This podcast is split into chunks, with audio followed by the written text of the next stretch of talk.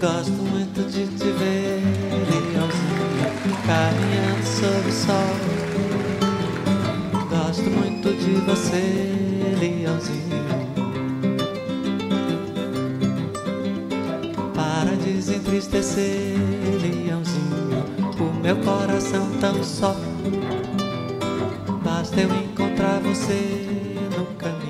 Salve galera, sejam todos muito bem-vindos a mais uma edição do Estação Pernambuco, seu podcast do futebol pernambucano. E aí hoje a gente vai fazer uma dose tripla, né? A gente deixou para comentar os três jogos de uma vez só. Então por ordem até de acontecimentos. A gente começa pelo Santa, passa pelo Náutico e fecha pelo Esporte. É um programa que promete ser bem longo, bem extenso, mas bem detalhado, passando pelas três partidas e debatendo cada uma delas. Como eu disse, a gente começa pelo Santa Cruz e hoje é uma equipe diferente, né? Normalmente a gente aqui tá com Dias, com Túlio. Hoje, para comentar o Santa, terei ao meu lado a honra e o prazer de receber Serginho e Arthur. Senhores, bem-vindos. O que é que vocês viram dessa partida do Santa Cruz? Boa noite, Guilherme. Boa noite, Arthur. É, Saudações ao ouvinte. É, a partida foi bem apática, para ser sincero. É, começou no Santa Cruz com a volta de Célio Santos. Pipico chegou a viajar com o time, mas não entrou em campo. É, voltou a ser Vitor Rangel. Jaderson em aquela aproximação ali, ele como um segundo atacante. Só que o Vila Nova achou um gol muito rapidamente na partida. Num lance de falta, um lance isolado, o Vila Nova bateu a falta, bateu na barreira de Santa Cruz e o famoso primo de Messi, o jogador é conhecido só pelo primo dele. Então, e esse daí é o primo. É o primo menos famoso, Acertou. né? Que o famosão é o Maxi. Justamente. Ainda é o primo do, do terceiro escalão. É o terceiro Ele escalão da- é, além de da- ser irmão do Messi, ou primo de Messi, é irmão de Max Pianfucci. É tipo Eu aquele acho- desenho, irmão do Jorão, tá ligado? O cara mais conhecido por ser irmão do outro. Mas ele acertou um chute digno da família dele, viu? Que chute. Um chute fora da área, indefensável, não tinha como o goleiro do, do Santa Cruz alcançar a bola. E aí o Vila Nova saiu no jogo com uma vantagem logo de cara. O gol veio aos oito minutos do primeiro tempo. Então aquilo tranquilizou muito mais o jogo para o Vila Nova, que deu mais a bola ao Santa Cruz. Ainda no primeiro tempo, o Santa Cruz sacou o nosso andarilho da bola, o Célio Santos, para a entrada de Potiguar. E aí o que foi que ocorreu? É, o Jaderson, que estava jogando como um segundo atacante, recuou um pouco para fazer como se fosse uma lateral, só que mais avançado. E o Potiguar ficou fazendo aquela função de um atacante flutuando pelos dois lados. É, eu ainda não sei o, o que ele está esperando para testar o Negueba. Talvez depois dessa derrota ele venha com o Negueba de, de titular, mas é, ele segue como se fosse bater no pé, uma coisa que ele já fez. Que ele disse que não gostou do jogador e não quer utilizar o jogador de jeito nenhum, mesmo que o time não renda. Então preferiu botar um potiguar. É, o Santa teve um domínio da partida muito pelo Vila Nova deixar a bola com o Santa Cruz. É, teve algumas chances de falta com o próprio Potiguar, é, chutes de fora da área, mas no meio-campo com o Chiquinho e com o Didira, dessa vez não rendeu tanto. Os jogadores estavam numa partida não tão boas e, e o time do Santa ficou muito refém disso. Pouca criatividade, muita posse de bola. É, terminou o jogo que basicamente só teve o gol de falta, esse gol aí que surgiu no lance de falta. É, chutes isolados, um ou outro para ambas as equipes. E foi basicamente isso o time. O, o time do Santa Cruz em campo. É, muito com a bola, mas sem saber como produzir, sem criar muito. E terminou deixando escapar três pontos.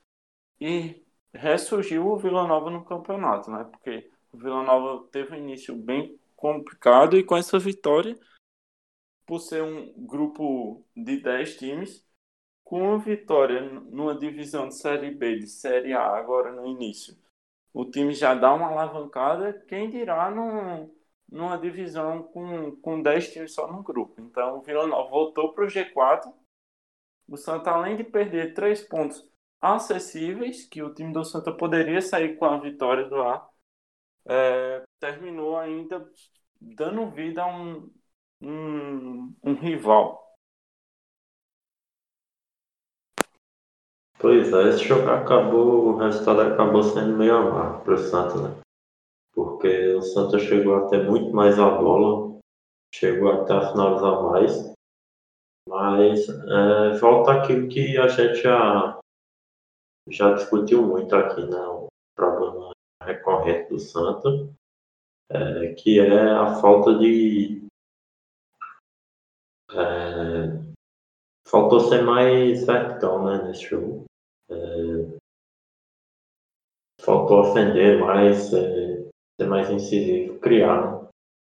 E acho até que o Santa conseguiu, em alguns momentos, criar um pouco, mas aí bate naquela outra limitação que a gente comentou, de o ataque não, não está num, num bom momento. O ataque do Santa está é, com muita dificuldade para fazer gol. É, ainda bem que o Pipi já está voltando, mas o Santa. Eu creio que na, na próxima partida ele já está com condições, pelo menos, para jogar um tempo. Sim. É, eu, eu, não sei se eu diria que é um resultado injusto, porque é difícil você dizer que é injustiça quando um time perde por, por um erro que já vem acontecendo desde o início da temporada. Mas o Vila Nova também não, não jogou essas bolas todas, né? Jogou um futebol bem mais ou menos. Num momento ali de brilhantismo de, de Biancucci fez o gol. Teve até outras oportunidades, teve uma bola na trave.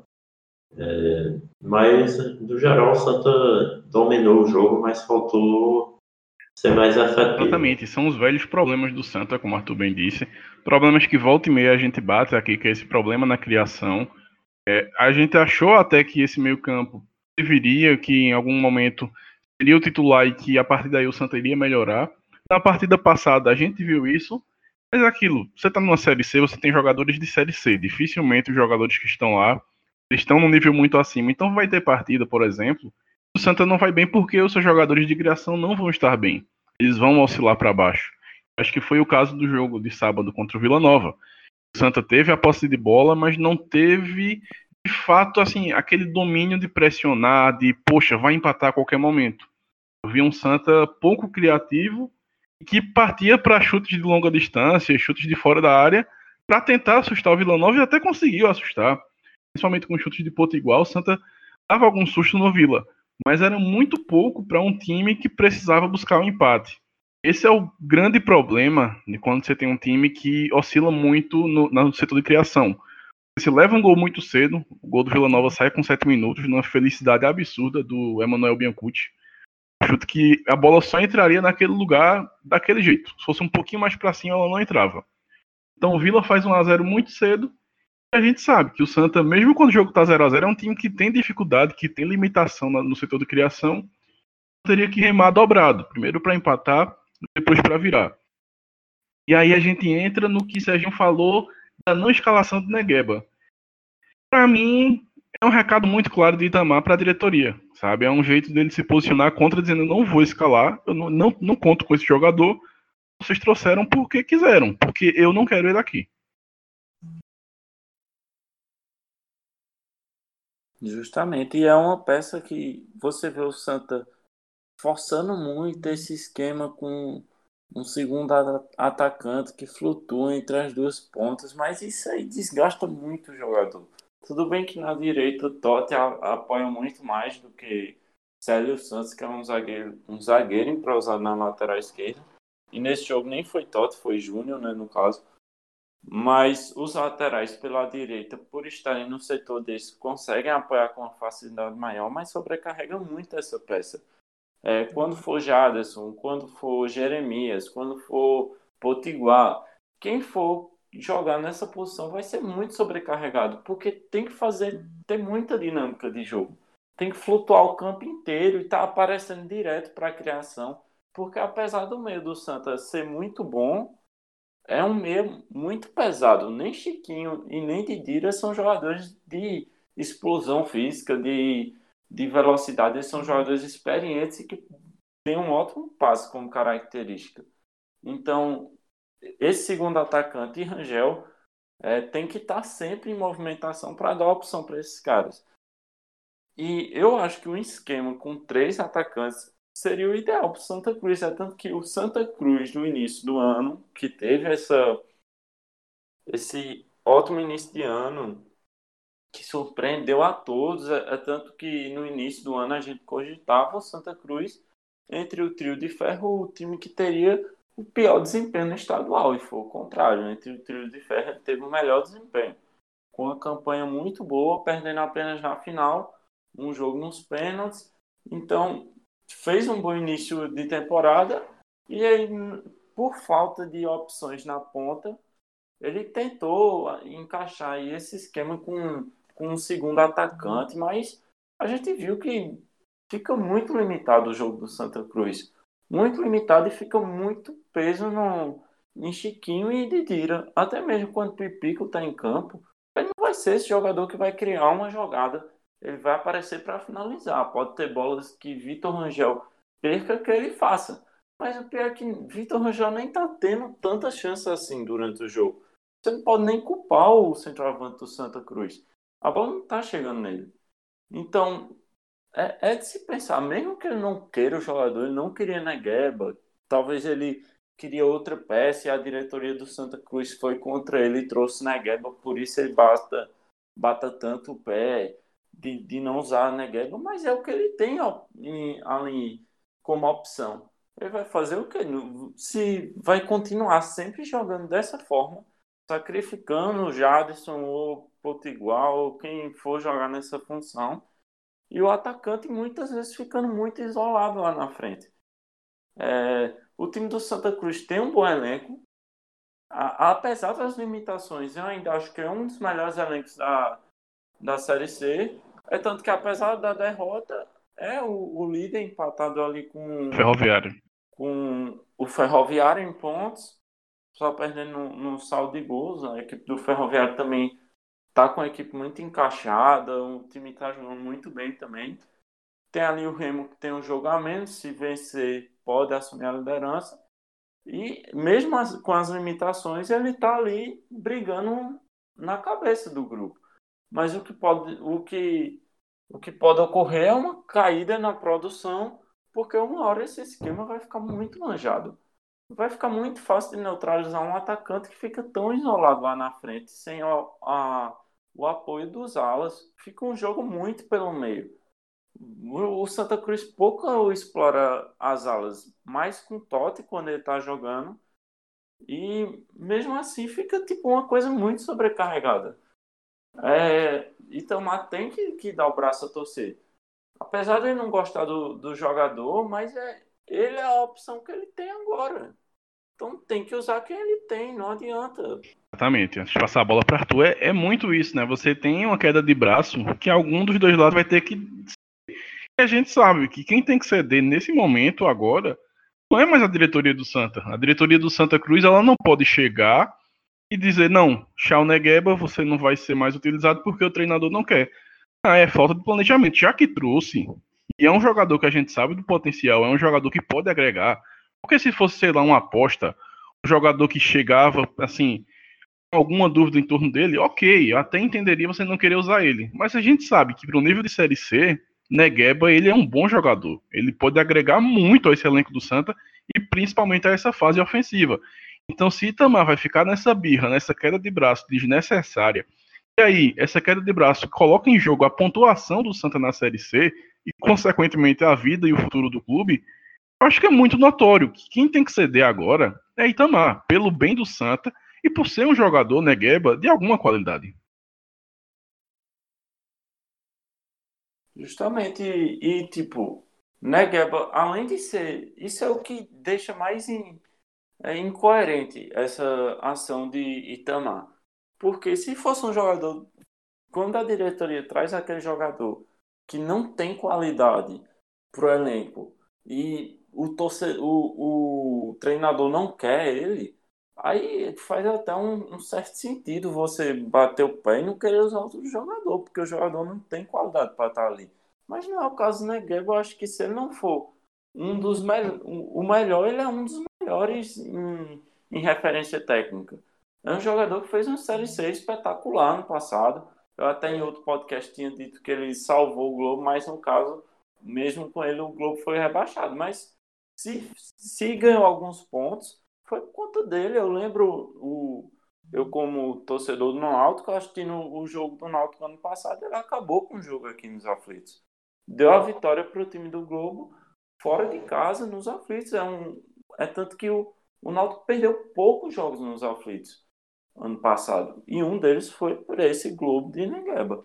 O jogador tem uma qualidade acima do, do patamar da divisão, mas o, o treinador insiste em, em bater o pé e não utilizar. Isso é, não, não tem sentido algum. Até porque a gente sempre bate nessa tecla, porque o time do Santa Cruz tem uma folha salarial, apesar de não ter tantas opções quanto o torcedor ou o treinador queira, mas a folha salarial do Santa Cruz é uma das maiores da Série C. E está muito além do que o time poderia, é, numa ação numa ação mais pensada, botar. O Santa está se arriscando muito com uma folha tão alta.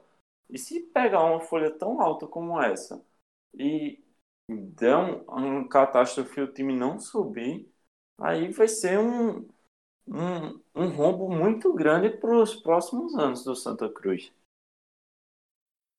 Exato. Só, só para fechar essa questão da Gaba, me parece muito mais uma, uma briga de Itamar com a diretoria que acabou envolvendo o Negueba, né? Ele entrou ali no meio e acabou sofrendo as consequências dessa briga. Porque, porque assim, qualidade a gente sabe que ele tem. É, desde o ano passado, o,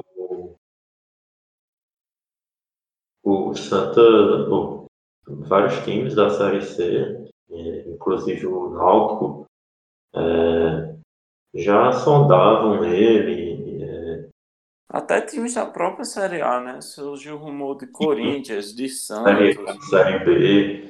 Enfim, é um jogador que, mesmo que, assim, vamos dizer que passou um pouco do hype dele, mas é, ainda assim é um jogador que você vê muito potencial. Né?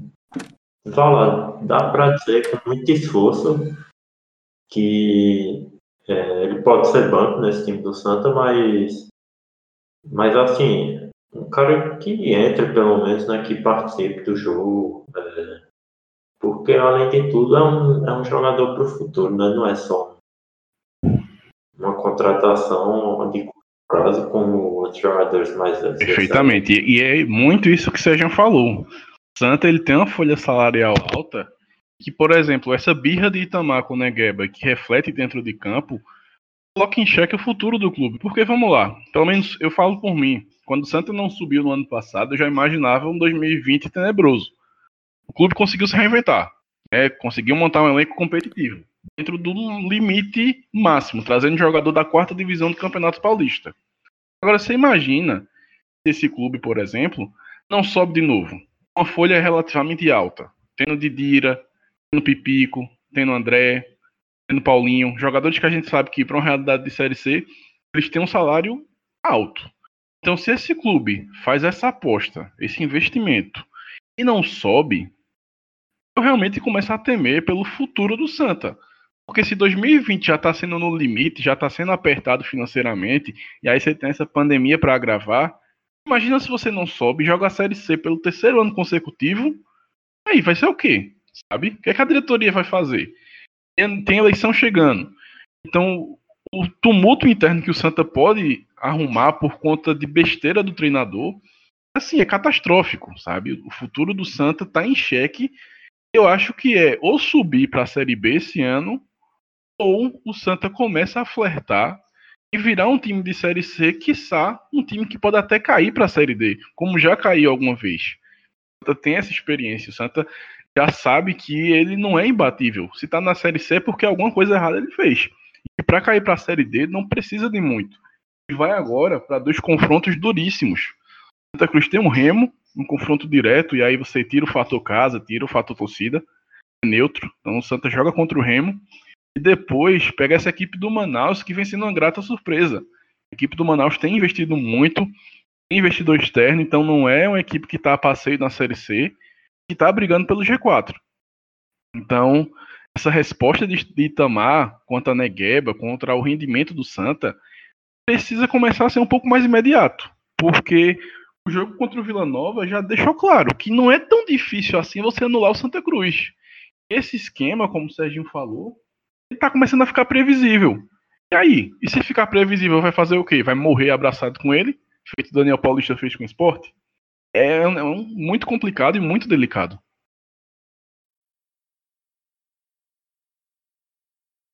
Sim, e uma coisa que, que vale tocar assim nesse, nesse assunto de Série C é porque é um, um campeonato muito parelho. Tipo, não tem equipes que sobrem muito. Não tem isso. Você vê o Santa Cruz pegou 13 rodadas atrás, ganhou de 3 a 2 com um jogo super fora do normal. Saiu pênalti no final, gol no final. O Santa conseguiu virar a partida, mas o 13 não ganhou nenhum jogo, por exemplo. Jogou três partidas e perdeu as três é o último colocado, mas olha como foi o jogo do Santa contra o último colocado. É, não tem uma, uma coisa assim. Eu não acho que o Manaus, por exemplo, já tirou pontos de times que brigam, que teoricamente iriam brigar em cima na, na tabela. Então, eu não acho que vai ser um jogo fácil.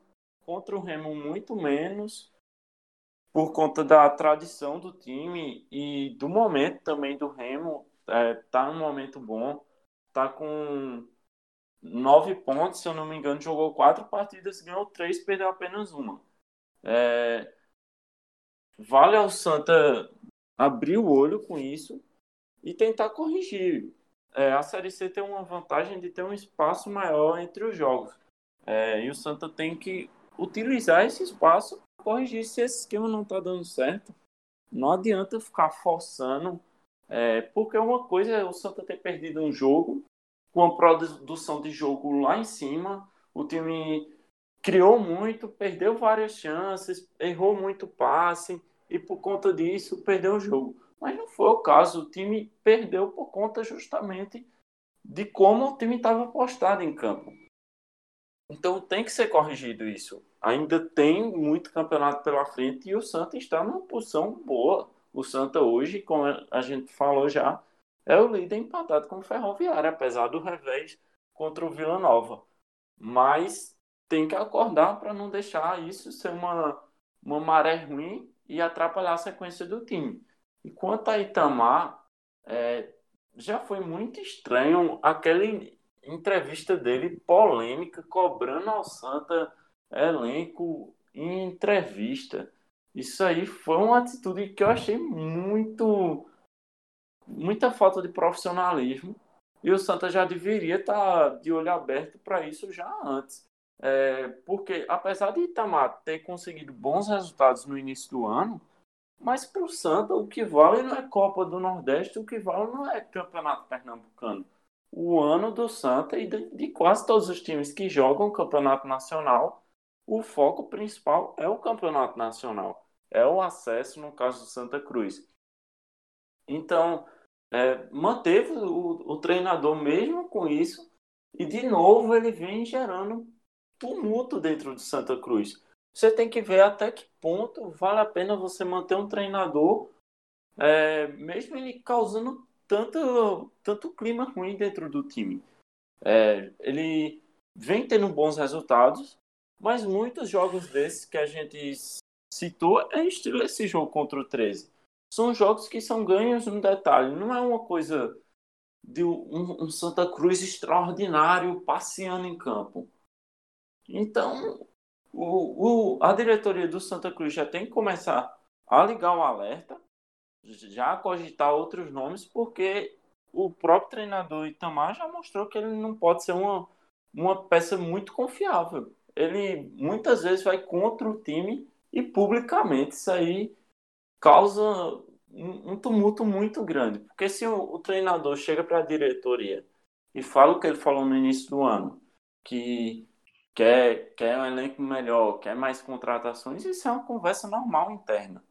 Treinadores pedem isso em quase todos os clubes. Isso é comum. Agora você vem à imprensa falar isso. Aí tem novamente agora. Ele, ele reclamava do elenco. O Santa trouxe uma peça qualificada. Podia não ser a peça que ele estava esperando, mas trouxe. Aí ele vai a público dizer que o, o, o, o jogador não agrada ele.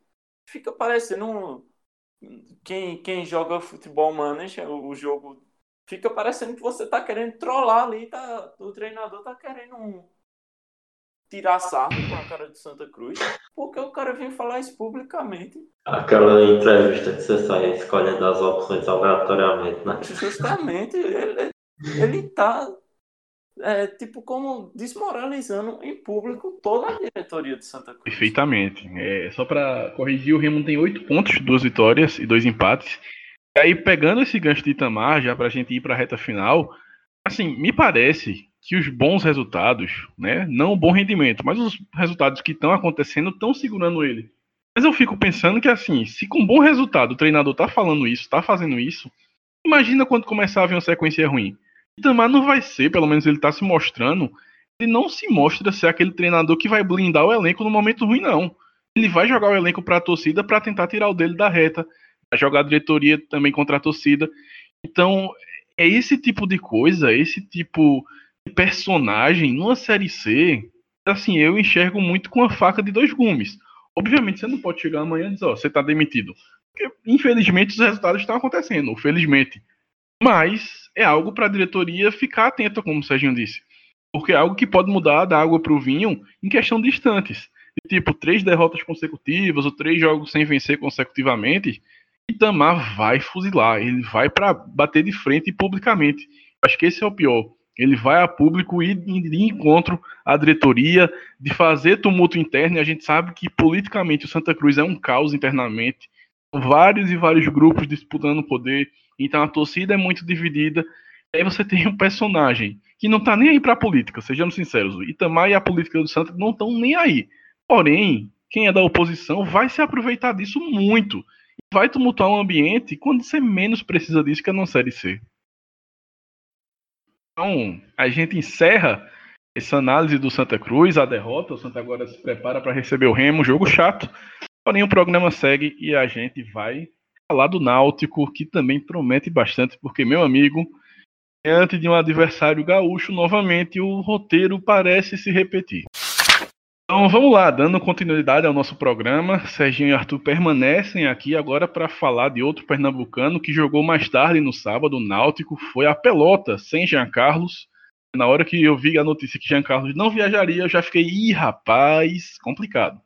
Lá em Pelotas, um revés, derrota por 2 a 1 contra o Brasil um jogo muito turbulento, eu diria, principalmente por conta da arbitragem, uma arbitragem bem questionável, e no sentido de que, assim, foi ruim, né? Não é aquela arbitragem que você diz, poxa, roubou. Não, o árbitro foi ruim, dá para dizer que influenciou diretamente nesse jogo do Náutico, mas outras questões também, acho que antes de passar a bola para vocês, a gente viu um Náutico muito nervoso em campo, um Náutico que repetia os erros do jogo contra o Juventude aqui nos aflitos. Parece que mentalmente essa equipe ainda não está pronta então, façam análise do jogo e dissertem sobre isso. Pois é, é o Náutico é, começou bem e, e, dominou uma boa parte da partida. É, chegou a levar perigo mesmo depois do primeiro gol, pouco tempo depois. É, que o primeiro gol do, do Brasil, inclusive, foi, foi de um lance muito esporádico, né? É, o jogador teve a felicidade de acertar um chute dali e da falha de Gerson. Né? Não sei se eu diria falha, mas É, era um chute defensável que ele acabou levando, mas aí ainda tinha bastante jogo, né? E o Náutico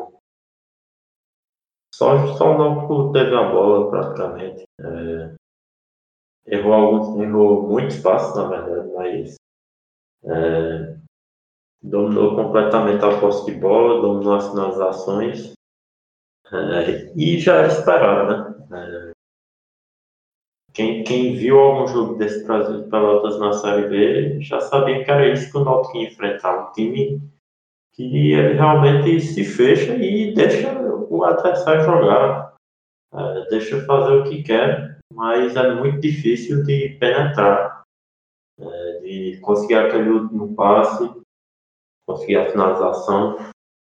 E o Náutico acabou sentindo muito isso, né? É, consegue fazer o, o, o, empate ainda no segundo tempo, mas pouco tempo depois é, tem um, um, um pênalti mal marcado para o Brasil. É, o jogador vai de encontro ao defensor do Náutico, né? É, e, e já, já vai dobrando a perna, mas enfim, é, tiveram outros erros no jogo, né? É, teve um lance que Cantoni deveria ter sido expulso, por exemplo, e o juiz só deu o amarelo. Enfim, esse lance Camutanga ainda é um pouco mais interpretativo, mas foi uma arbitragem no geral bem é, polêmica, né? É, acabou influenciando no jogo, porque se não fosse o pênalti é muito provável que o Náutico saísse dali com, com empate.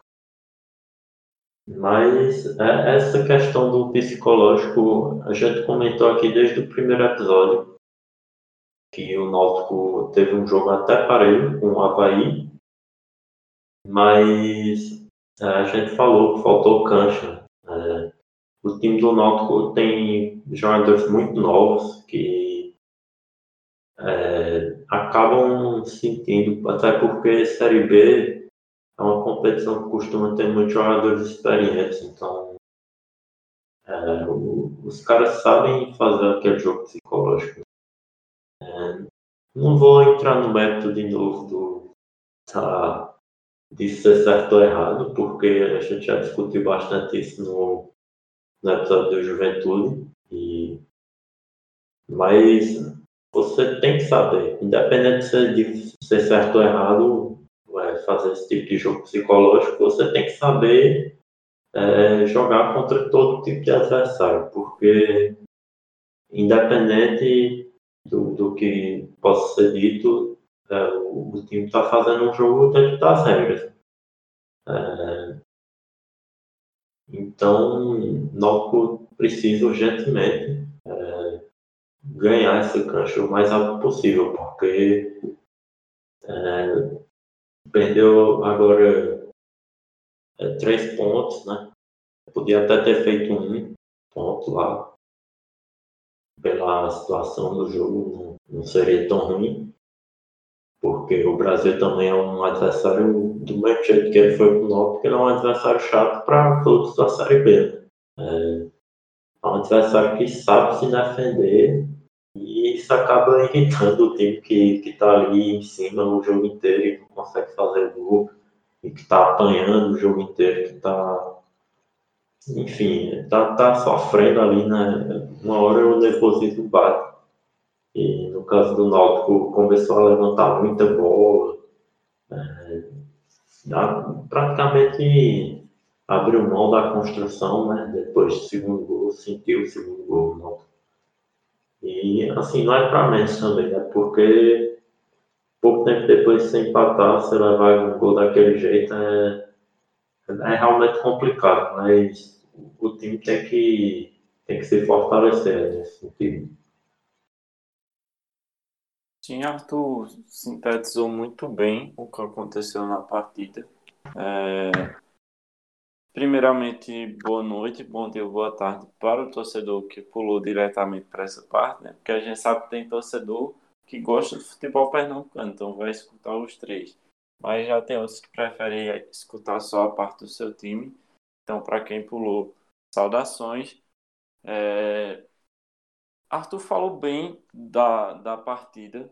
Foi uma partida em que o Náutico é, teve um, um, domínio da partida muito mais do que nos outros jogos, por exemplo, porque o que a gente vinha comentando, e até Guilherme falou no último podcast do jogo do Náutico na vitória sobre o Guarani, sobre o Figueirense, é, a equipe do Náutico vinha com uma postura em um tempo e no outra e no outro tempo com outra postura. É, vinha desligado no primeiro tempo e no segundo tempo muito ligado. É, nesse jogo especificamente, eu achei que o Náutico teve uma constância. É, isso foi um ponto que, que vale ser analisado. É, o Náutico teve uma constância de é, predominância no jogo. É, não foi um time que marcou lá em cima o tempo inteiro, mas marcou equilibrado. Estava tendo boas saídas de jogo, criou finalizações. E, aliás, falando em finalizações, um ponto que é, Clauber, que, que é, fala no, no podcast 45, fala também no Timbucast, é, ele citou que esse time do Brasil de Pelotas, juntando os dois últimos jogos, Cruzeiro e Náutico, que foram as duas vitórias do time na Série B, o time teve sofreu 41 chutes a gol e sofreu apenas um gol. É, e criou muito menos.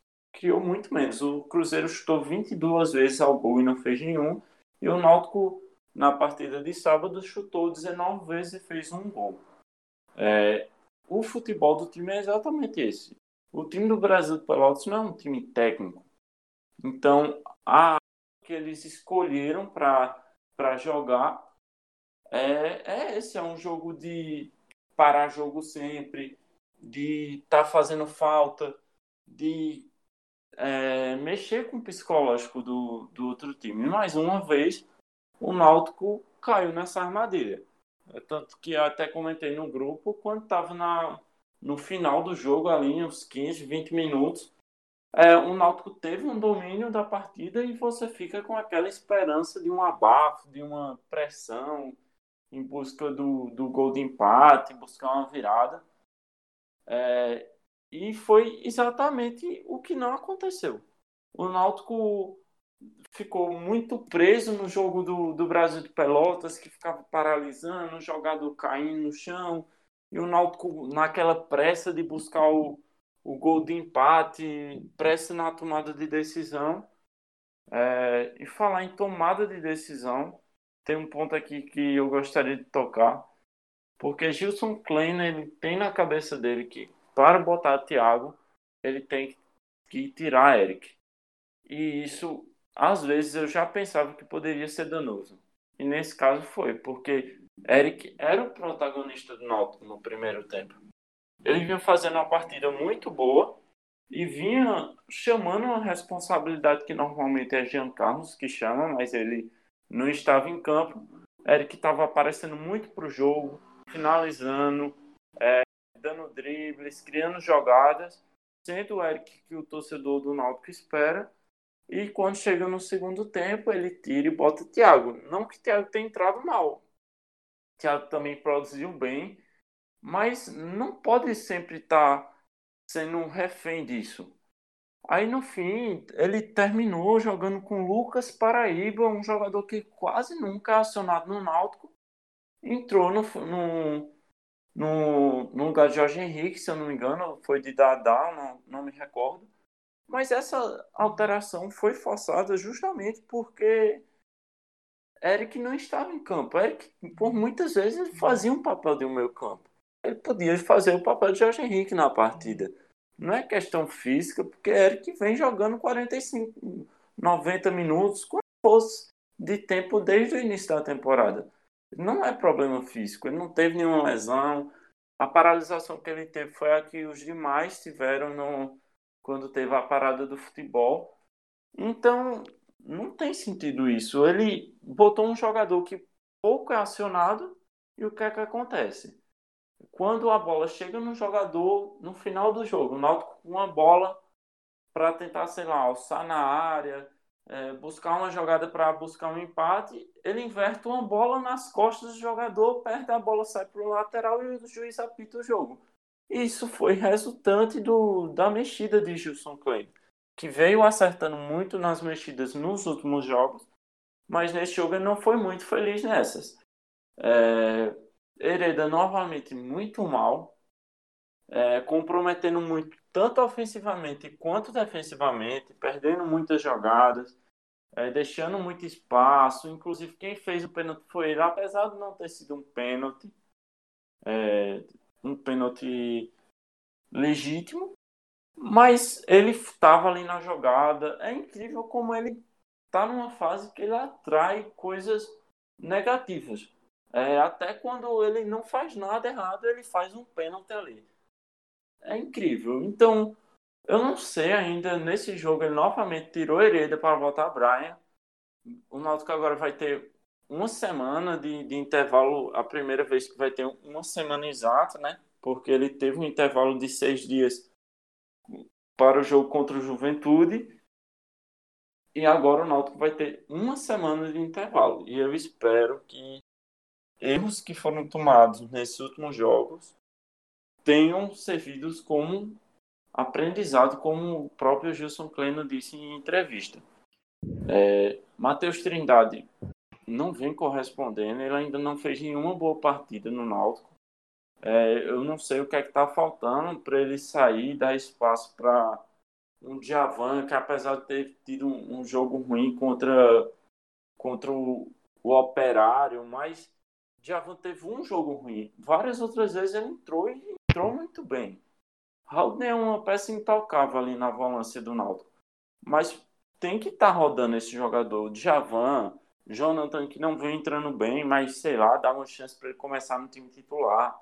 Mas tem que estar que tá trocando. Um jogador que não está rendendo tem que ser trocado. E ele vai ter uma semana agora para pensar no, na escalação do próximo jogo vai ter à disposição dele provavelmente Jean Carlos deve voltar é, até porque ele foi meio que poupado né desse jogo.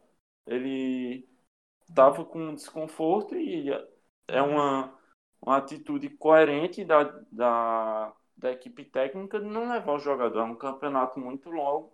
Se você perde Jean Carlos agora por várias partidas é um, um peso bem maior do que perder Jean Carlos para essa partida especificamente, um jogo só. É, vai ter a volta de Chiesa aos trabalhos, não sei se vai estar tá com condicionamento de jogar um jogo inteiro, mas pode aparecer no banco, vai ser uma opção de centroavante.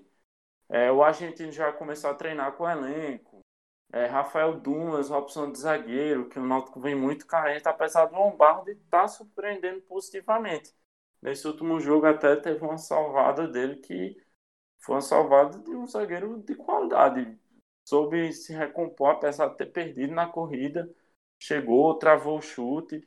Ele não vem comprometendo, mas a gente sabe as limitações dele de velocidade, é, de bola aérea, defensivamente. Na bola aérea ofensiva ele é muito forte. Então, Gilson Kleina vai ter esse período. Eu não acho que o Náutico fez uma má partida, o Náutico produziu. É, se tivesse tido mais capricho nos passos errados, poderia ter saído de lá com a vitória, como, como a gente mesmo veio comentando internamente no grupo. É, depois desse jogo do, do Cruzeiro, o Brasil de Pelotas podia ter dado uma crescida no campeonato, uma vitória sobre o Cruzeiro. Mas eu, particularmente, eu não vejo dessa forma. Eu vejo que a equipe do Brasil de Pelotas ainda é muito limitada o Náutico tinha total condições de, de sair de lá com os três pontos. É, por erro de, psicológico, por erros é, específicos de passe, terminou cedendo essa vitória ao Brasil de Pelotas e perdendo três pontos muito importantes nessa corrida. Porque, como a gente já comentou antes, o Náutico perdeu ponto em casa para o Operário, perdeu ponto em casa para o CRB, perdeu ponto em casa para o Juventude, apesar da vitória fora do Guarani, mas agora o Náutico está numa condição que ele tem que ganhar mais jogos fora se quiser buscar é, o acesso. Vai ter que arrumar um jeito de compensar esses pontos perdidos Perfeitamente. Casa. Acho que esse é o grande problema da questão. Do jogo não tenho muito mais a falar do que vocês já falaram. Só que assim, é, só para não passar batido, o lance de Jefferson é um lance muito difícil, sabe? Você pode falar que foi falha, porém, vendo no ângulo de trás, no ângulo que fica em cima da barra, dá para ver claramente que na hora que o chute sai, ele dá um passo tentando adivinhar, e aí a bola faz uma curva voltando e aí quebrou ele completamente. Ele não conseguiu voltar, mas é aquilo, o goleiro tem que esperar, né? Ele não pode sair com tanta antecedência. Mas aí, focando nisso que o Sérgio falou, de que o Náutico precisa arrumar ponto fora de casa se quiser subir, esse é o X da questão. Acho que, ok, um resultado natural, o Náutico pontuaria contra o Brasil de Pelotas. Perder lá em Pelotas, pelo que o Brasil de Pelotas é, não é um negócio assim, nossa, que coisa catastrófica. Acho que catastrófico seria perder, por exemplo, pro Oeste. O Oeste é, é um adversário que você tem que ganhar. E quem acompanha a Série B sabe como esse Brasil de Pelotas é. Assistiu no ano passado, sabe que esse time é igualzinho. Não mudou nada, mudou jogador, mas assim, é o mesmo esqueleto, é o mesmo jeito, e é o que Arthur falou internamente no grupo. É o futebol do interior gaúcho. É isso. É um, sempre muito chato de se jogar lá. Então, em condições normais, se o Náutico tivesse feito sua parte, tivesse um, feito uma boa largada de Série B, ah, estaria ok uma derrota, sabe? Não seria algo de, opa, vamos ficar mais atento. Mas esse é o problema. As duas derrotas do Náutico foram derrotas comuns que se o Náutico tivesse feito campanha boa em casa, perder para o Havaí lá e perder para o Brasil de Pelotas em Pelotas também não, não, é, não são resultados com Exatamente. E aí, esse é o problema quando você tem a largada ruim que o Náutico teve. Porque vai ter que buscar ponto, ok. Já deu uma compensada buscando ponto contra o Guarani, vai ter que buscar ponto contra outros times. E dava para buscar algum ponto contra esse Brasil de Pelotas. A arbitragem atrapalhou, aquele pênalti foi medíocre, e aqui fica o questionamento: como é que a gente não tem o VAR na Série B? Na Série B tem condições, os campos têm condições de receber o árbitro de vídeo eu acho muito absurdo a gente não ter, porque é complicado. O jogo de ontem mesmo, provavelmente o cenário seria completamente oposto, porque o Náutico empata com dois minutos do segundo tempo, e aí exatamente um minuto e meio depois sai aquele pênalti. E aí o Brasil ficou confortável de novo na partida e o Náutico teve que remar tudo de novo. Aí entra o fator psicológico que a gente já vem apontando, a gente já vê que há algum problema dessa equipe mas é, é, complicado. Acho que o Náutico ele vai ter que reagir fora de casa, não vai poder mais perder ponto em casa de forma alguma. Jogos que são aquele obrigatório de vencer, vai ter que vencer de toda forma. E fora de casa vai ter que pontuar, vai ter que vencer jogo para compensar, né? Os pontos que perdeu nos aflitos nessa largada com o.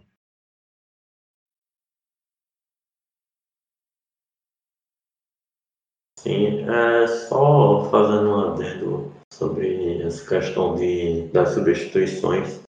Eu não sei se vocês também têm essa sensação, mas às vezes eu fico pensando que Gilson Kleina ainda não conhece tão bem o elenco, porque ele vem repetindo. No início eu achei que fosse por, por uma questão da sequência, de ter, ter nenhuma base ali titular.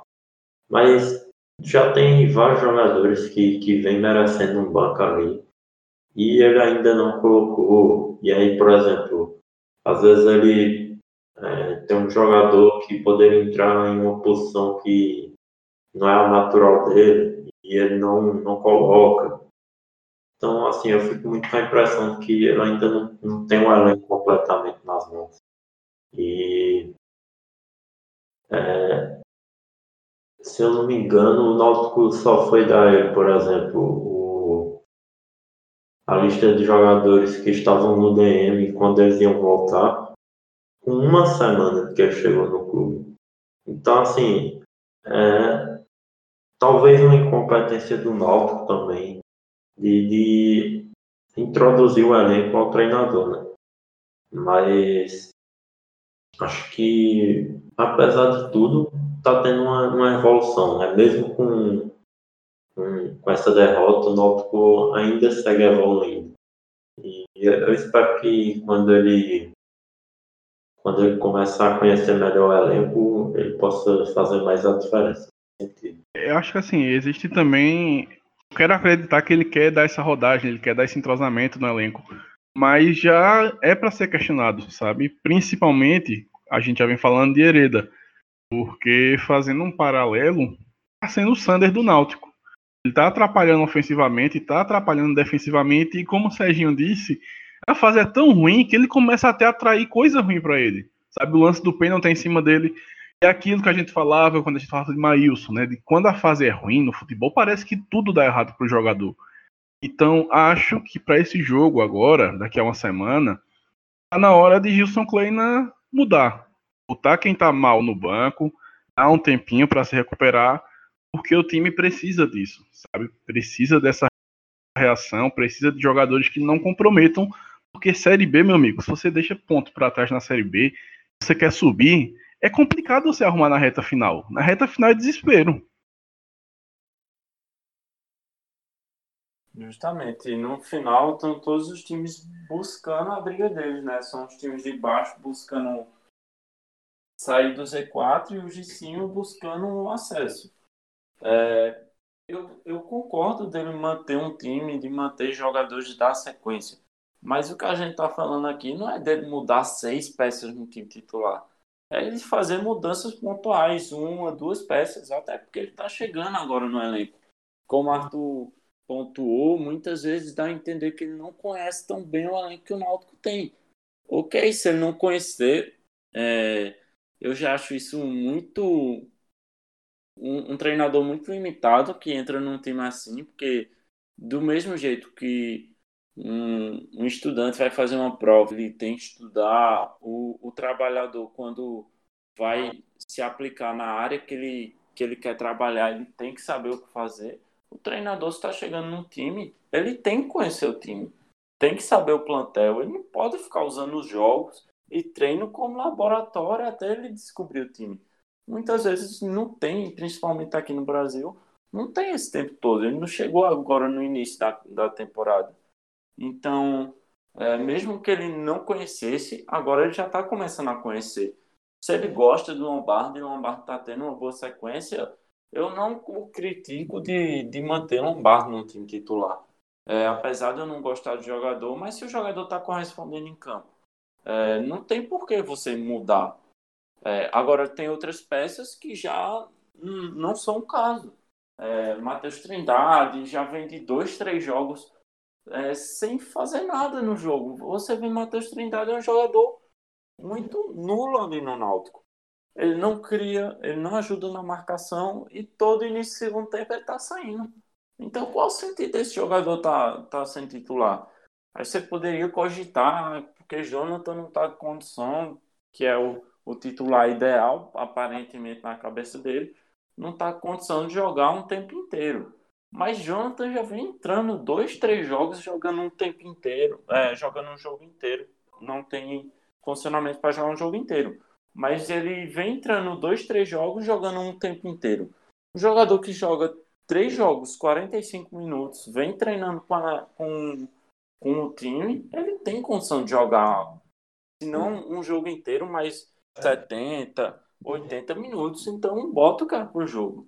É, eu acho que eu acho e espero que o Náutico vai vir com algumas mudanças pontuais para o próximo jogo contra o Botafogo em Verão Preto. É uma sequência chatinha, né? O Náutico tem Botafogo e Chapecoense nos aflitos.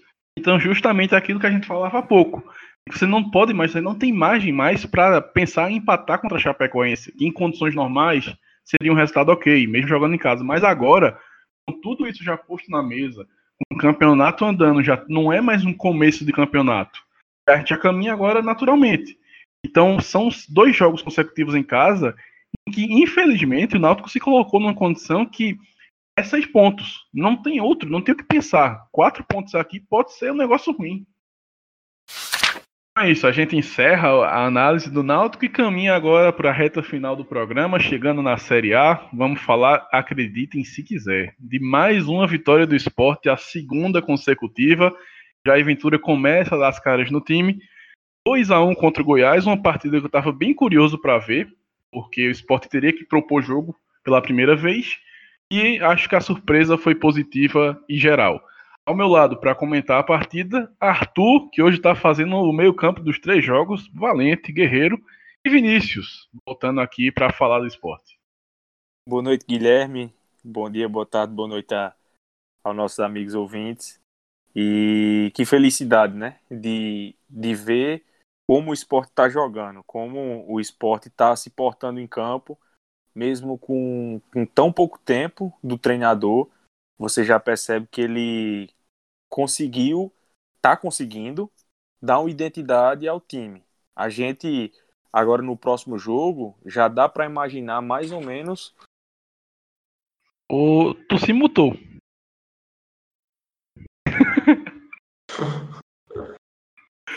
Tu corta essa, corta essa parte aqui, mas chegou aqui, pô, no, no quarto. Aí é foda. Ah, sim. Vai. Deixa, eu começo do começo de Eu novo ou pode continuar o raciocínio? Sim, então no nosso próximo jogo já dá para saber é, como o esporte vai, vai se portar em campo. É um time que mostra realmente aquilo que nós comentávamos, que é o quê? O time não é tão ruim, o nosso elenco ele não é tão ruim quanto o que vinha jogando. E é muito satisfatório, porque é um jogo, era um jogo de seis pontos. E depois daquela lambança que Elton fez, já não faz gol a favor, tá fazendo contra agora.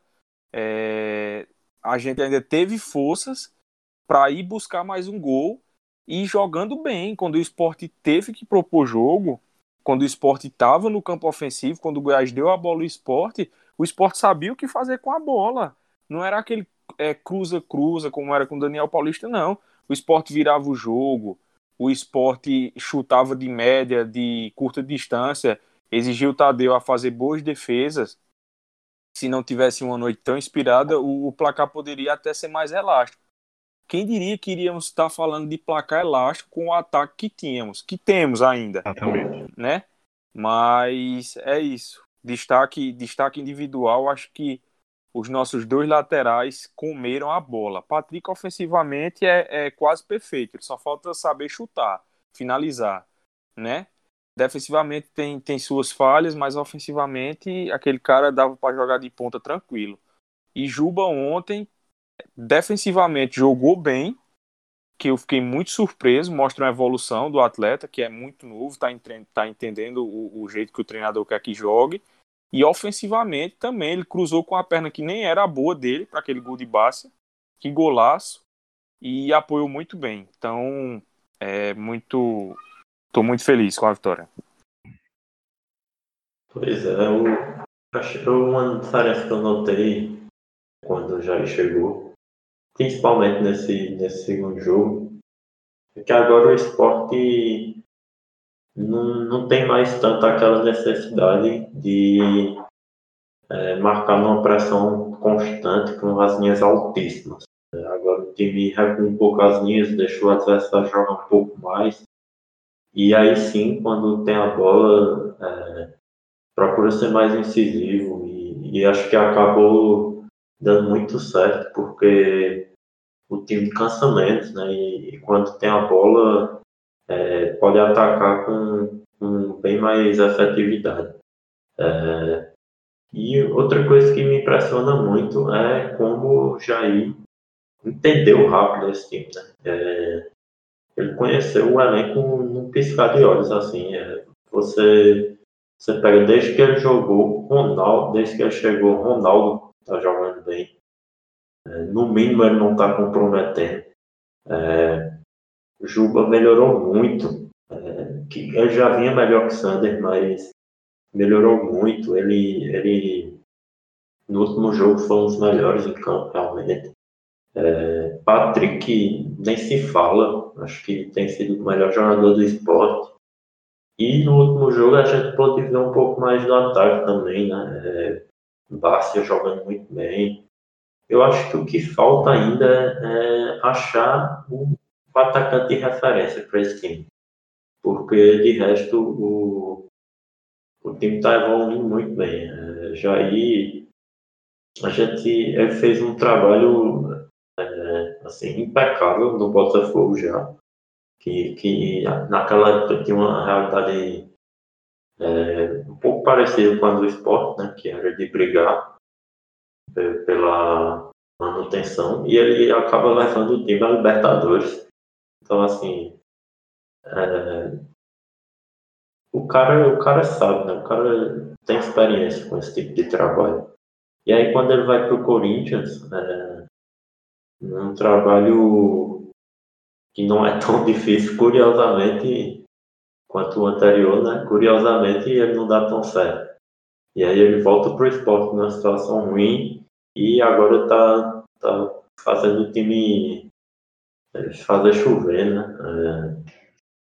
É, enfim, é curioso isso, né? Tem treinador que realmente se dá bem em Exatamente, acho que essa frase define bem. Ele chegou no esporte e está fazendo chover. Tanto que até o nosso querido volante Ronaldo Henrique jogando bem. Acho que nos dois primeiros jogos o Ronaldo não comprometeu, que já é muito bom. Mas ontem eu vou ter que dar o braço a torcer. Ronaldo fez uma boa partida ontem. Acho que é muito isso. Acho que esse esquema que Jair montou, esse 4-4-2, com três volantes, ele é muito interessante, porque ele pode mexer no time durante a partida necessariamente mexer em peças, fazer substituição. Então é um time que se defende no 5-3-2, isso a gente já percebeu. Quando ataca, ele pode atacar do jeito que ele quiser, no 3-4-3, no 4-3-3, no 4-1-3-2 faz essa brincadeira, ele pode mesclar muito bem ofensiva e que acaba confundindo o seu adversário. E é, eu estava muito curioso para ver como o esporte iria propor o jogo. Antes do jogo começar, eu falei lá no nosso grupo, pô, quero ver hoje como vai ser. Pela, pela primeira vez, Jair vai ter que propor um jogo. A gente sabe que Jair Ventura, historicamente, não consegue propor jogo. O estilo de jogo dele é esse, é retraído, contra-ataque. Mas ontem, a surpresa foi muito grande de forma positiva. Porque do primeiro ao último minuto, o esporte foi superior ao Goiás. O esporte mandou no jogo, criou. Sabe? Foi o esporte que lembrou aquele esporte que todo mundo teme quando vai para a Ilha do Retiro. Aquele esporte que se impõe. Estou em casa, eu vou atacar e você fique na sua. Foi isso, a equipe procurando, buscando, tentando abrir espaço. E aí ele percebe que Jonathan Gomes não estava muito bem de novo. Acho que Jonathan Gomes já está merecendo um chazinho de banco. Ele coloca Bárcia no começo do segundo tempo. Para mim, essa mudança muda completamente o rumo do jogo, porque Bárcia entrou muito bem. E quase faz um gol absurdo. Ele sai driblando todo mundo, Deus e o mundo, chuta a bola, passa muito perto da, da trave. Aí, poucos minutos depois, vem o cruzamento de Juba. Como o Vinícius bem destacou, uma partidaça. Acho que Juba foi muito bem. Usou com a perna ruim, na medida, Garcia acaba achando um gol espírita porque estava quase sem ângulo, mas acertou. Digo aqui, se com a perna boa, não acertaria esse cruzamento nunca na vida. Então, é a diferença de você ter um lateral esquerdo bom e um que se diz lateral esquerdo. E, e aí depois, vem aquele gol, né? O artilheiro nunca morre. Elton é artilheiro, ele viu aquela chance de guardar o golzinho dele. Lado de pé esquerdo, gol contra. E, e, aí eu fiquei curioso, porque a gente sabe que o esporte, normalmente ele sente muitos gols. O esporte, quando ele leva um gol, ele se perde na partida, ele sai dos trilhos. Um gol contra, do jeito que o esporte estava jogando, eu pensei, meu amigo vai levar a virada. Mas não. Botou a bola no meio de campo, teve tranquilidade, botou ela no chão de novo, começou a trabalhar, a buscar, a criar, a abrir espaço novamente e chegou ao segundo gol muito tranquilamente, merecendo fazer aquele segundo gol e aí sim, depois do 2 a 1 Jair Ventura volta a seu estilo mais tradicional de entrega a bola para o Goiás, vamos segurar esse resultado. Segurou sem sofrer nenhum grande susto, o Goiás arriscou de longa distância, mas o Poli estava muito seguro, como ele é normalmente, muito seguro. E três pontos maravilhosos, porque o esporte abre alguma gordurinha da zona do rebaixamento, chega à nona colocação, enfim, dá uma respirada. Acho que a gente está agora gravando isso no dia 7 de setembro, acho que agora dá para dizer, no dia 7 de setembro, que enfim, em 2020, o esporte vai ter uma semana de paz. Antes de prosseguir, só queria destacar uma coisa aqui. A gente já elogiou nesse podcast Salatiel e Ronaldo, só falta Jeremias, viu? Não, eu tenho, eu tenho uma missão impossível. Você elogiar Maílson e Elton. Não dá. Não dá. Não... E Sander, não tem como. Aqui, aqui não tem condição. Mas, falando sério, é... eu acho que essa, esse início de, de Jair Ventura no esporte mostra que, apesar dele ter ficado um bom tempo fora do mercado, é... ele não estava completamente parado, né? Porque você vê o jeito que ele volta é, você vê que ele vem estudando, com certeza, porque é, eu sinceramente não lembro qual foi a última vez que eu vi um treinador brasileiro jogando com cinco zagueiros, com cinco defensores. E isso tem sido uma prática muito, muito comum na Europa. Né? É, e, e, diferente do que pode parecer, não é retranca. É, você joga com, com três defensores e, e como o Guilherme falou, você é, libera muito mais o, o seu sua fase ofensiva. Você consegue subir muito mais com os laterais. Você consegue de repente ter um volante mais ter um zagueiro mais livre, né? Quase um volante. Então, assim, é, é realmente muito promissor, né? O, o início de, de Jair no esporte. É, acho que agora dá para dizer que o esporte briga com, com uma maior tranquilidade, né? Pelo, pela manutenção. Não, não, ainda acho que não é, não é seguro dizer que que vai brigar por algo mais, mas é, vamos ver jogar jogo, né? É, por enquanto dá para ver que o time vai brigar. É, vou pegar um complemento do, do que Guilherme falou ainda, que ele tocou no ponto crucial do jogo. Para mim foi a entrada de Bárcia, mudou tudo. O cara super versátil, com um bom controle de bola, um bom passe e uma boa finalização é, ali foi, foi fundamental. Patrick, quase toda jogada ofensiva do esporte ele tá. Eu super concordo que hoje, para mim, é o melhor jogador do esporte. É tanto que, merecidamente, está com a faixa de capitão. Um detalhe a se destacar, Guilherme falou também, é a segurança do Luan Poli. E é por isso que eu sempre criticava Maílson, porque ele não passava essa segurança. Não precisava ser é, um Navas, um, um Stegen, aquele goleiro que é, fica fazendo milagre, entendeu? Mas bastava ser seguro e não comprometer. Não fazer falhas individuais bizarras, como teve a, a infelicidade de Elton no jogo, e o time ser prejudicado, não é? Mas é, o esporte ia sair pela primeira vez na Série A sem sofrer um gol mas infelizmente aconteceu aquilo. E não sofremos um gol do time adversário, né? Foi um gol da gente.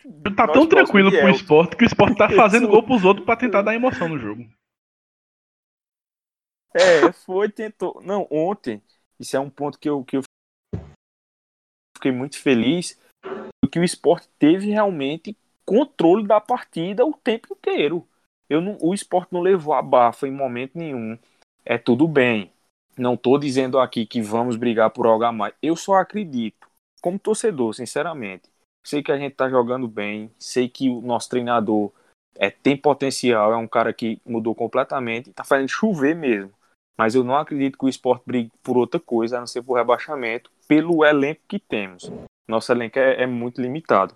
Estamos conseguindo encaixar, mas mais para frente o campeonato vai ter uma lesão, uma suspensão, uma coisa que o esporte pode sentir uma bad run que sempre tem, é aqueles, aquela fase que, que as coisas não dão tão certo, mas é isso. Eu continuo mantendo meu pensamento que 16 lugar, pelo elenco que temos, pela folha que temos, a, a menor folha da Série A, é o título que a gente não ganhou esse ano. Sombra de dúvida, acho que isso aí todo torcedor do esporte, pelo menos os mais pés no chão, estão bem conscientes. É, é um início promissor, já chegou muito bem, mas não dá para achar que vai ser o novo Botafogo. Pode até virar, pode até acontecer. O futebol ele tem imagem para isso. Mas é inquestionável que o objetivo único e principal do esporte na Série A é a permanência. Conseguir ficar e ainda ter tempo para tentar algo mais, meu Deus do céu, ganhou o 2020. Mas, a priori, sim, é isso. E a segurança que o esporte começa a passar, isso que o Vinícius falou, de que, tipo, no próximo jogo a gente já sabe mais ou menos o que esperar do esporte formação, essa manutenção de jogadores é tão grande. Vamos ser sinceros. O próximo jogo é contra o Fortaleza lá no Castelão.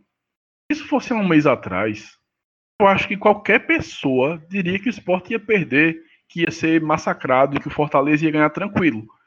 Mas para esse jogo, que é daqui a dois dias, na quarta, sinceramente eu já começo a olhar que assim, ó, talvez o esporte consiga arrancar uma vitória aqui. Talvez entregando a bola para o Fortaleza, o esporte vence esse jogo. E já chegou muito perto de vencer ainda com o Daniel Paulista. era aquela bagunça. Acabou eliminado nos pênaltis na Copa do Nordeste. Mas para esse jogo de agora, já começa a olhar com outros olhos. Você enxerga no esporte uma equipe tão competitiva, muito segura e jogadores muito conscientes. Eu acho que esse é o ponto principal. A Ventura ele conseguiu convencer os jogadores muito rapidamente do que eles devem fazer e como eles devem fazer. Aqui entra a diferença de um treinador que já tem uma experiência, que é Jair Ventura, um treinador que está começando agora, que é Daniel. Daniel não estava conseguindo fazer isso. Daniel perdeu o elenco, perdeu a tática, perdeu a mão e ele não sabia como recuperar.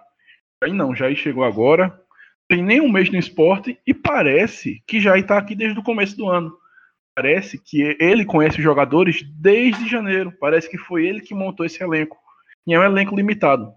Mas mesmo assim, com todas essas adversidades, ele chegou e trouxe uma paz, uma tranquilidade que há muito tempo eu não vi no esporte.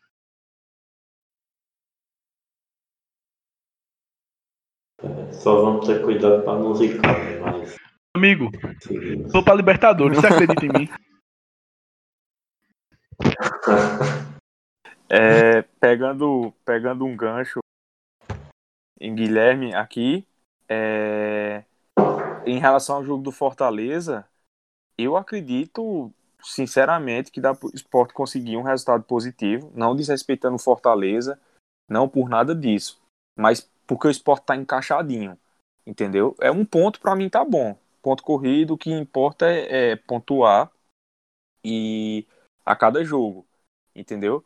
Mas eu hoje, é, se dissesse assim, Vinícius, o que você acha sinceramente que vai acontecer no jogo? Eu não acho que o esporte será derrotado. Tenho acompanhado jogo, jogos de Fortaleza, é um time bem consistente, é um 880. Se eles tiverem um bom dia, é um time perigoso, mas se tiverem em um dia mal assim, é time para fazer até mais de um. Em relação a Jair Ventura, é, pelo estilo de jogo dele, eu fiquei muito feliz. Vocês viram no grupo do WhatsApp quando contrataram ele, eu fiquei muito feliz, claro, pela demissão do Daniel, mas quando contrataram o Jair, é, eu fiquei, assim, muito contente pelo estilo dele.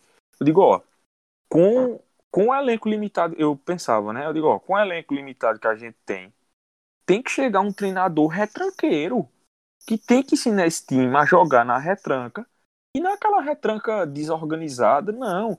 O esporte contra o Goiás, é, se eu tiver errado, me corrijam, o Goiás não teve uma chance clara de gol. Ele, o Goiás não entrava na grande área para finalizar. Teve um contra-ataque lá que Mike chutou e no, ele estava na entrada da grande área e Luan Poli espalmou.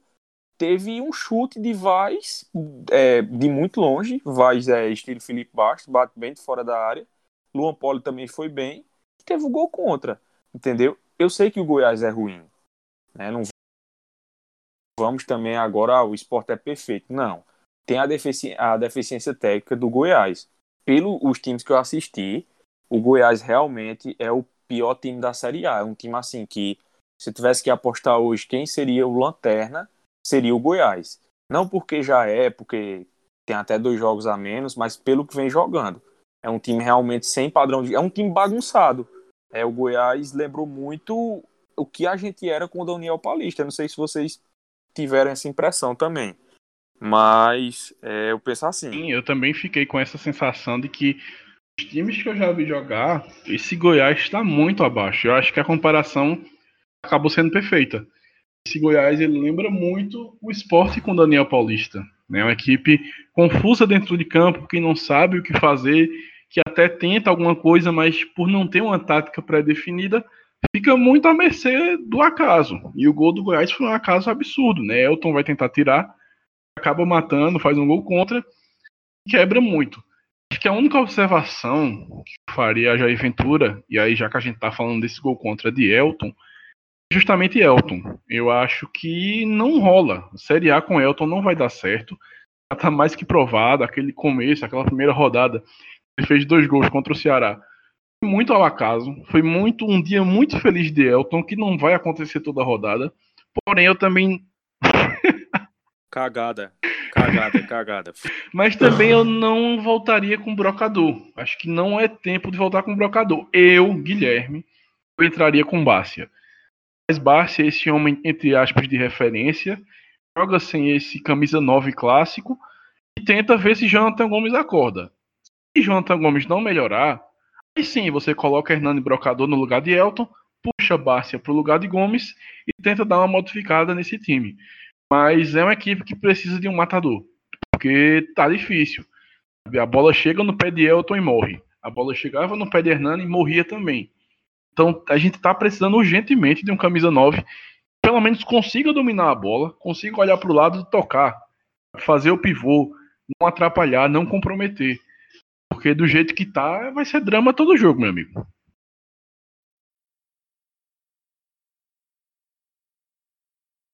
Perfeito, Guilherme.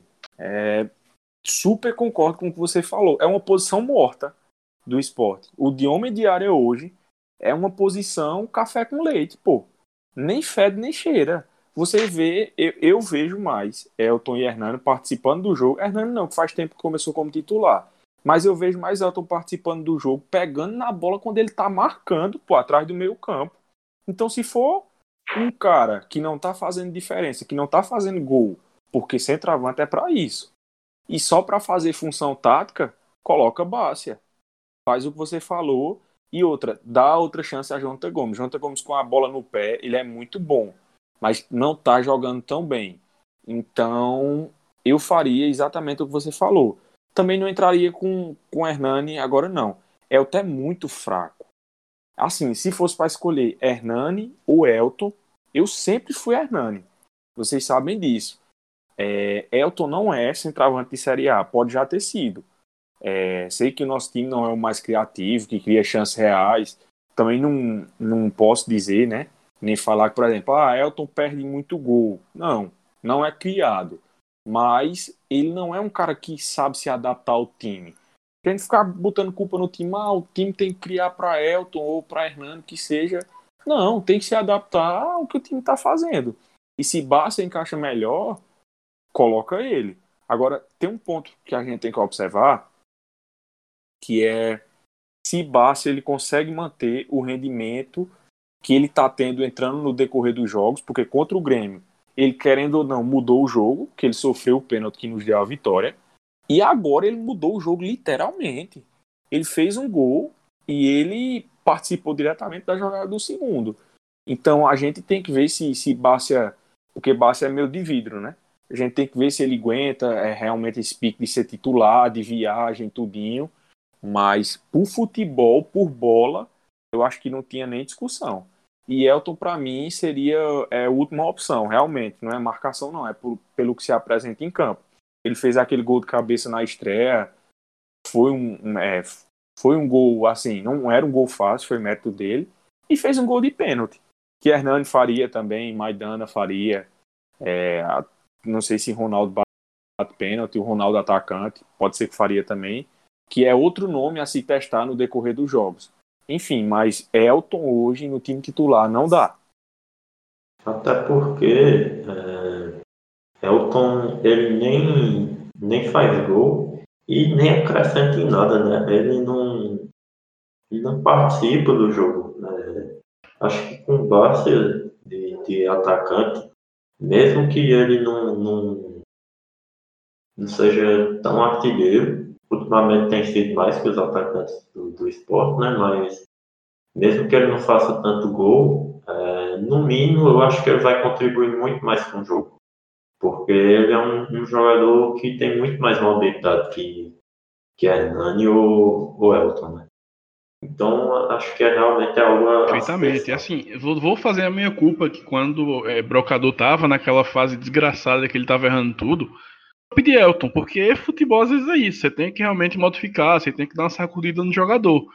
Elton até começou bem, até participava, fazia o pivô, mas é aquilo. Uma coisa é você fazer um pivô pernambucano, Copa do Nordeste, que não tem nenhum elenco muito acima. Outra coisa é você ser um atacante, como Vinícius diz, de Série A. A Série A é tudo muito diferente. A exigência física é diferente jogo é diferente, o ritmo é diferente. A gente vê claramente que Elton não aguenta. Em lance no segundo tempo, que qualquer atacante conseguiria chegar na bola, Elton faz um esforço para dar um passo. Nem para chegar na bola, é para ele começar a correr. ele demora uns 5 segundos para ele pegar o ritmo de correr. Então você não pode depender de um jogador tão pesado quanto o Elton no segundo tempo, no contra-ataque. Aquele 1 a 1 ontem contra o Goiás, esse era o meu medo, porque assim, imagina, tá 1 a 1 contra-ataque pro esporte e bola para Elton. Ele vai correr? Ele não vai correr. Elton não vai disparar. Sabe? Então, é isso que o esporte precisa começar a se pensar. E eu vi em Ronaldo, atacante, esse potencial. Ele tem força física, ele tem alguma mobilidade. Então, assim, por que não testar ele? Obviamente entra naquilo que a gente fala sempre. A Série A não é lugar de testar. Já fez tudo errado esse ano? Testa. Chegou a hora de testar. No gol não precisa mais testar Carlos Eduardo. Acho que Luan Poli pegou a titularidade e acho que isso é inquestionável. Não vai precisar ir fazer esse teste com Carlos Eduardo. Porém, no ataque, Hernani não passa confiança, Elton não passa confiança. Então, já é aventura das duas, uma. Ou ele vai ter que testar Garcia como esse homem de referência e tentando jogar 90 minutos. Entra perfeitamente isso que o Vinícius falou. Será que ele vai ter esse mesmo impacto? Será que ele vai ter o mesmo rendimento? Ou ele vai ter que testar Ronaldo aí torcer para dar certo, porque a gente sabe que não é um jogador que tem rodagem na Série A, então a gente não sabe como ele vai se comportar um padrão físico, num, num jogo mais corrido e mais puxado. Porém, não dá para ficar dependendo dos dois atacantes que o Sport tem hoje. Ou você bota Bárcia, ou você coloca Ronaldo, ou você vai ao mercado e tenta contratar.